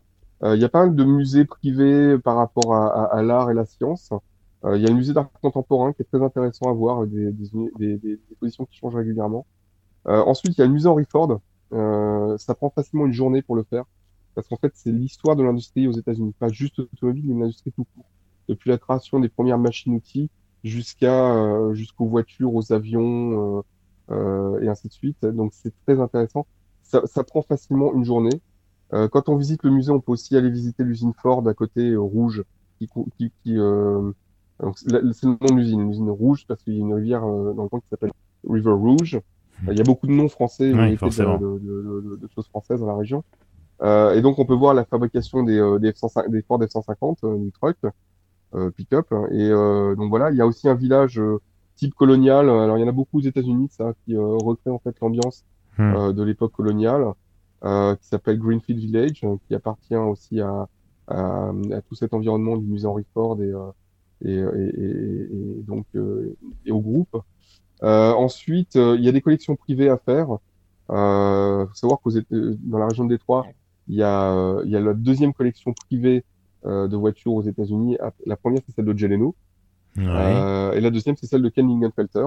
Ouais, oui. Euh, et donc euh, qui possède environ 250 voitures en moyenne.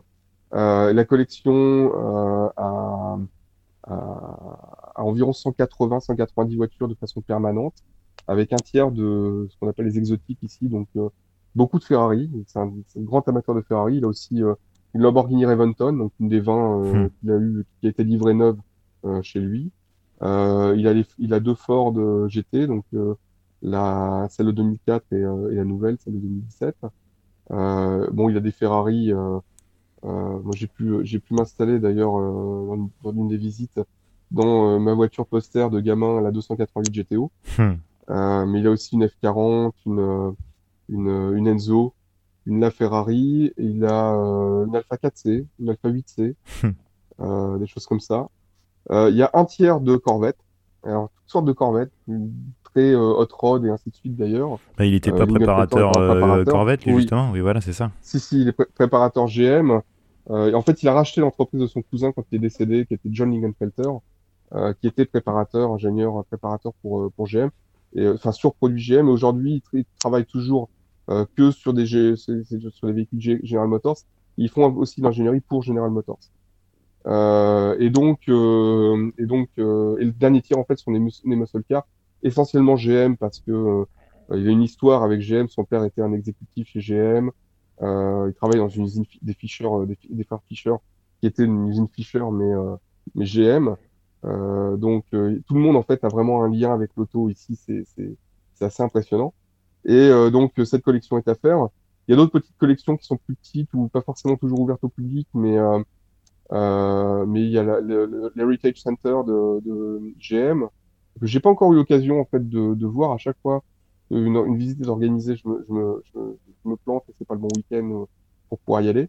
Ensuite, il y a des, il y a des, il y a des, des, des bâtiments à visiter. Euh, il y a le musée de, si, dans les musées, il y a le musée de la motarde aussi, euh, qui à faire. Ouais. Euh, c'est impératif. Bah oui. Euh, voilà. Après, euh, alors il y a peu de choses en fait par rapport aux musiques modernes euh, euh, dans, dans la région. Il n'y a pas encore de musée Eminem? Il n'y a pas encore de musée Eminem. Il faut savoir qu'Eminem est un, un comment? Un donateur généreux pour la ville de Détroit et euh, qui fait pas parler de lui, c'est-à-dire qu'il le fait pas pour la pour être connu, mais il va payer euh, des choses euh, et d'autres ici et là euh, de façon très silencieuse. Il est très généreux et, fait énormément de choses. Euh, un autre aussi qui fait ça, c'est Jack White, hein, qui a, Mhm. à payer des fois les taxes de certains bâtiments parce que c'est ça ou une mise en faillite, ainsi de suite. Donc euh, voilà, il a, il s'est pas forcément fait connaître. C'est après on a découvert que c'était lui, mais euh, lui-même s'est jamais exprimé sur le, la chose parce que euh, voilà, c'est un acte purement, purement généreux, purement gratuit, sans cherche, sans recherche de, con- de reconnaissance derrière. Euh, c'est pas forcément le cas avec des gens comme, euh, comment il s'appelle, Kid Rock, qui lui en fait tout ce qu'il fait, il veut que ce soit su et connu et, et il y a eu d'ailleurs dernièrement quelques quelques tensions entre lui et la ville de Détroit. Je crois qu'il a vendu tout ce qu'il avait ici, à part une société ou deux euh, qu'il a gardé, mais euh, en gros voilà. Donc euh, donc il y a quand même, euh, ça fait partie de la, en fait de la de la renaissance de Détroit. On parle de la renaissance, mais vraiment une vraie renaissance. C'est-à-dire qu'on voit, si on va une fois par mois à Détroit, on voit les choses changer. C'est On fou. voit les rues être refaites, on voit les bâtiments être refaits, on voit les, on voit des nouveaux commerces naître, on voit, c'est, c'est absolument dingue. Euh, voir à, à ce rythme-là une ville redémarrer. Et, et malheureusement, beaucoup de journalistes sont venus entre 2008 et 2011 et ne sont pas revenus après. Et, Hmm. euh, et je pense que ça choquerait beaucoup ces journalistes, euh, de reporters euh, qui sont venus là pour, pour montrer en fait euh, le mauvais exemple. Euh, attention les villes, si vous faites mal votre travail, vous allez ressembler à ça. mais de pas être revenu maintenant, en fait, c'est limite dommage parce que ça demande à Détroit de faire des efforts supplémentaires pour communiquer sur si si on, on, on renaît et voilà voilà où on en est aujourd'hui. C'est très très impressionnant. Donc euh, justement, bah, en fait, cette renaissance de la ville, c'est quelque chose qui est à voir parce que si on vient visiter ici, il y a des choses à voir. On peut marcher sur le bord du sur le bord de la euh, Detroit River, donc en fait, qui est le, le, le bras qui euh, qui rejoint euh, qui se, se rejoindre le lac Saint-Clair et le lac Carrier. Euh, ça fait partie des choses où, bah, justement, quand il fait beau, on peut aller là-bas sans risquer de se faire poignarder, abattre, ou, voilà, pour pour pour faire taire les mauvaises les mauvaises langues. Il euh, y, a beaucoup de, il y a beaucoup de choses touristiques à voir. Il y a, euh, euh, il y a des quartiers en fait pour visiter Détroit. Je l'ai fait une fois en une journée pour un ami euh, qui est resté trois jours. Je lui ai dit bon écoute, on va faire une visite complète. J'ai conduit 120 miles dans la journée, donc environ 200 km. 200 km parcourus dans la ville juste pour lui montrer la ville. Ouais. Euh, donc pour aller euh, voir la villa des la villa de Hetzel et les Norford, aller voir euh, euh, les différents coins de la ville, les différents quartiers, euh, l'architecture, s'arrêter dans les bâtiments qu'on peut visiter de façon publique. Et, et ça, c'était sans voir aucun musée. une journée, c'est vraiment juste pour ça. Ouais, donc c'est pour ça qu'il faut du temps. Ouais. C'est pour ça qu'il faut du temps. Et c'est pour ça que c'est, euh, j'ai jamais vu quelqu'un venir à Détroit avec des a priori, en fait, repartir avec les mêmes a priori. Et d'ailleurs, ce que je fais souvent, moi, c'est, euh, j'emmène, euh, première chose que je fais, j'emmène les gens par euh, le quartier Boston Edison pour montrer justement toutes ces euh, mansions qui sont restées euh, dans un super état et, et qui sont et qui sont qui cassent en fait tout de suite l'image de la ville décrépite avec des, des maisons abandonnées partout. D'abord, d'ailleurs, je crois que 80% des maisons abandonnées ont été rasées depuis. Oui. Euh, il y a eu beaucoup de scandales autour de, de, du financement de ces, de ces choses-là, puisqu'il y a eu des détournements et, et, des choses un peu bizarres, mais euh, bref, dès qu'il y a de l'argent, il y a des problèmes. Hmm. mais, euh, mais finalement, en fait, euh, la ville, a, la ville a changé de visage. Il y a encore beaucoup à faire. Hein. Il y a des projets pour faire des, des villages en fait dans la ville, c'est-à-dire que chaque quartier aura son service de police, son euh, sa station de pompiers, euh, son, son annexe de la mairie, ainsi de suite. Mais c'est quelque chose, c'est un plan qui va, qui va mettre 15 ans ou 20 ans pour se mettre en place, qui est accéléré sous les dons de généraux donateurs comme Dan Gilbert, donc qui euh, veut accélérer en fait la mise en place des villages justement. Euh, donc euh, il y, a pas mal de, de choses comme ça et il y a beaucoup d'initiatives privées, publiques. donc c'est à voir, c'est venir ici en fait, c'est faut prévoir en fait de voir certains bâtiments mythiques. un des plus mythiques est d'ailleurs l'ancienne gare qui a été abandonnée pendant hmm. près de 30 ans et que Ford a racheté il y a 3 ans. Hmm. Et euh, ils ont lancé le, la rénovation devrait être terminé, je crois, en 2021, 2023. Et, euh, et donc, euh, c'était un bâtiment, euh, un bâtiment assez emblématique pour l'Urbex, justement, l'exploration urbaine. Et, euh, et donc, euh, donc voilà. c'est des choses qui sont. Il y a beaucoup de choses à visiter, il y a beaucoup de choses à voir. Il y a Mexican Town, qui est, qui une ville, qui est, qui, est, la ville de culture latino-américaine. Il n'y a pas de Chinatown, assez, de façon assez marrante, alors qu'il y en a dans toutes les villes américaines ou presque mais il y a eu y a eu des intégrations différentes et puis euh, les vagues de les de, d'immigration ici ont été plutôt assez tardives au niveau international. Il a fallu vraiment attendre les années 80. Donc, euh, et donc la ville de Détroit était déjà euh, était déjà en chute euh, à, à, à, ce moment-là. Voilà. Et on voit quelques images d'ailleurs de ce Détroit-là, tout début du film de Beverly Hills. On. Tell me something, fellas. What's going on? Shit. I've been here too long. Talk to me. Yeah, just give us a minute, okay? No, I ain't got no more minutes. Here, check this out. I want you to see something. You can't get no cleaning in this here. Look here. These are very popular cigarette with the children. You know what this is in here? You know what this is? This is a federal tax stamp. You can't beat that. You can't get no cleaning in that. Talk to me. Tell me something. So why don't you keep me going to business yourself if it's such a great fucking deal? I would, man, but I ain't from Detroit, you know, and I don't know nobody in town that can handle a job this big. But y'all supposed to got all the connections, you know. But tell me something. Shit, I'm a businessman. I'm gonna sit down, do what you want to do. Les scènes sont tournées sur, euh, sur Woodward. Euh, qui est une avenue euh, à côté de laquelle j'habite, euh, où tous les week-ends, on a 3 à 4 000 voitures qui paradent le vendredi et le samedi soir, juste pour rouler, juste pour le plaisir de, de rouler, de se rencontrer. on s'arrête dans des parkings, on discute. moi, ça m'a fait bizarre parce que en France, on est très cloisonné.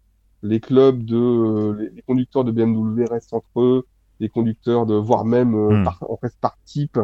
Euh, Hmm. j'ai j'ai- C'est j'étais au club au club Z3 en France, euh, Z3, Z4, et puis on essaie de se mélanger avec des clubs de Mercedes ou 350Z. Ou ça a jamais été vraiment simple. Euh, et les clubs sont très euh, sont très cloisonnés. Les gens vont rester entre eux. Ici, euh, on aime la voiture, on est le bienvenu.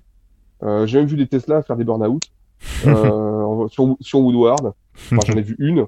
Euh, on, on voit tout. Euh, Cars and Coffee, il y a des gens qui arrivent là en ce moment. On voit des Mustang Mach-E qui arrivent pour les Cars and Coffee. Ouais. On voit des. Euh... C'est à partir du moment où on aime l'auto, on, on, on vient. J'ai vu un jour un gamin de 19 ans arriver avec une, euh, une Saturne. Il avait lui-même taillé une culasse. Il avait machiné. Euh, pardon, une- un couvre-culasse parce qu'il avait, il avait usiné lui-même et, euh, et fait un, parce que en fait, ce couvre-culasse tenait pas, il avait mis un, un turbo dans le, sur le moteur et ainsi de suite. Et, euh, et, et en fait, à côté, il y avait une Ferrari, euh, une Daytona et, euh, et je sais plus quelle autre voiture. En fait, alors ici, on voit tellement de voitures qu'au bout d'un moment, soit on arrive à l'écœurement, soit en fait, euh, on perd un petit peu de cette magie de voir. Oh, t'as vu, il y a ça. Euh, les premières semaines, j'étais comme ça et j'ai un ami qui m'a regardé, il m'a dit non, mais tu vas te faire mal au cou toutes les semaines. Et, et donc le week-end, on voit parader des choses et des choses très rares avec des voitures américaines qui, qui frôlent le million de le million de dollars. Les gens roulent avec, vont même au bureau avec. Euh, c'est très impressionnant d'arriver dans le parking d'un parking d'un bureau et de voir un truc. On se dit mais il y en a eu 10 dans le monde. Oui, bah oui, bah c'est euh, bah, c'est euh, Bob et il vient bosser avec celle-là quand il fait beau. Ah, Euh, pas, tous les pas toutes les semaines, mais voilà, le mercredi c'est le jour où il sort sa voiture. Hmm. Et, et le mercredi soir, après, il va rouler sur Woodward. Et donc, Woodward est cette avenue mythique qui rejoint Pontiac au centre de Détroit et qui est quasi une ligne droite, qui était la première route avec un mile goudronné euh, aux États-Unis. Hmm. Et, euh, et avec un feu tous les 400 mètres, qui fait qu'il y a une grosse histoire de, Hmm. de, de drag racing dans le monde. Ouais. Le quarter mile. Voilà, exactement. Et euh, quarter mile, et on a encore des feux tous les 400 mètres avec une police très active le week-end. Forcément. Parce que ici, la, la culture auto fait que euh, le drag et le hot rod euh, font qu'on se retrouve facilement au feu à cause d'une une Corvette qui peut euh, sortir en 1200, 1400 chevaux. J'ai vu des voitures sur la route qui faisaient plus de 2000 chevaux. Il n'y a pas de contrôle technique dans le Michigan, donc à partir du moment où on a des phares, une simple sécurité, euh, On fait ce on, qu'on on a le droit de rouler. Ah, c'est génial. Ouais, bah dis donc Bertrand, euh, tu, tu, tu sais que tu nous fais rêver là, tu nous donnes vraiment envie d'aller à, à Détroit. Je vais passer, je pense, mes prochaines vacances à Détroit. Écoute, c'est décidé. Bah, euh, je pense que il faut venir. Euh... Bon, toi, en plus, en tant que journaliste auto, je pense que si tu as l'opportunité de venir simplement euh, pour, euh, pour un salon ou, euh, ou un événement, Euh, J'y suis déjà venu euh, en fait pour le salon, je crois que c'était en 2000 et c'était peut-être pas la meilleure époque. C'était, j'ai des souvenirs de, de, downtown un peu un peu glauque, un peu vide le soir. C'était mort, des grandes avenues désertes. Et franchement, en plus, c'est Détroit, le salon, c'est en plein mois de janvier, donc il fait un froid de canard. Il y a personne qui traîne dehors, évidemment, Oui. parce qu'il fait froid. Donc du coup. euh, Ouais, ça, ça- sur le coup, j'ai pas eu envie de revenir, quoi. Mais, mais du coup, euh, de ce que tu me dis, bah ouais, visiblement, la, la ville a beaucoup changé et, et- et en bien, donc, euh, donc bah, c'est cool et tout. Ouais, Écoute, je suis très content. puis en plus, on est au milieu de, euh, on est à 4 heures des chutes Niagara et à 5 heures de Chicago, donc euh, en gros, on peut venir passer deux, trois semaines ici. Euh, L'hiver, on a des stations de ski et l'été, on a les grands lacs. Donc en fait, les gens n'ont même pas besoin d'aller très loin pour, pour changer de paysage. Donc il y a un côté très, il y a un côté petite France en fait où on a, on a toutes sortes de paysages et on peut vraiment faire beaucoup de choses en fait en restant entre guillemets local, en restant à 3 4 heures de route de chez soi, on, on peut faire énormément. Donc euh, pour rompre la monotonie quotidienne. Mais euh, mais voilà, mais effectivement, c'est une ville où euh, c'est une ville en fait, c'est une destination touristique qui a déjà été notée comme étant euh, une ville à voir euh, par différents euh, différents magazines en fait euh, comme étant dans le trio de tête des, des trois villes à voir aux États-Unis. Euh, parce qu'il y a beaucoup de choses à faire. Rien que ça. Voilà. Eh ben, écoute Bertrand, merci beaucoup pour ton témoignage. Alors, je le disais en, en introduction que c'est un petit peu un épisode hors série, donc euh, tu n'auras pas droit à la torture euh, des quatre questions traditionnelles, euh, en tout cas pas cet épisode-là, mais je te réinviterai une prochaine fois, on parlera un peu plus industrie, économie, tout ça, et ça sera tout aussi passionnant, je l'espère, mais, mais et à ce moment-là, je te passerai au grill des quatre questions traditionnelles. Mais là déjà, je crois qu'on a un bel épisode, je pense que ça va plaire à nos auditeurs, et, et je te remercie beaucoup pour ton témoignage.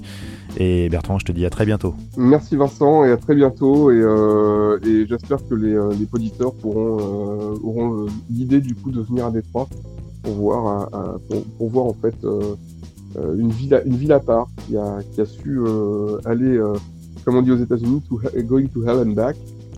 donc qui a connu l'enfer et qui en est revenue. Hmm. il y a encore une route longue devant elle, mais voilà, j'espère avoir, avoir su transmettre ou du moins en fait communiquer cette, cette, cette, passion que j'ai pour la vie au-delà de l'auto et, et, et, vraiment c'est une d'avoir. Voilà. Merci de m'avoir donné cette, cette, opportunité de pouvoir parler de, de Détroit. Mais je t'en prie, écoute, Détroit to Hell and Back, je crois que ça va être le titre de cet épisode. C'est toi qui l'as trouvé, je te remercie. Merci Vincent. À bientôt, ciao. À bientôt.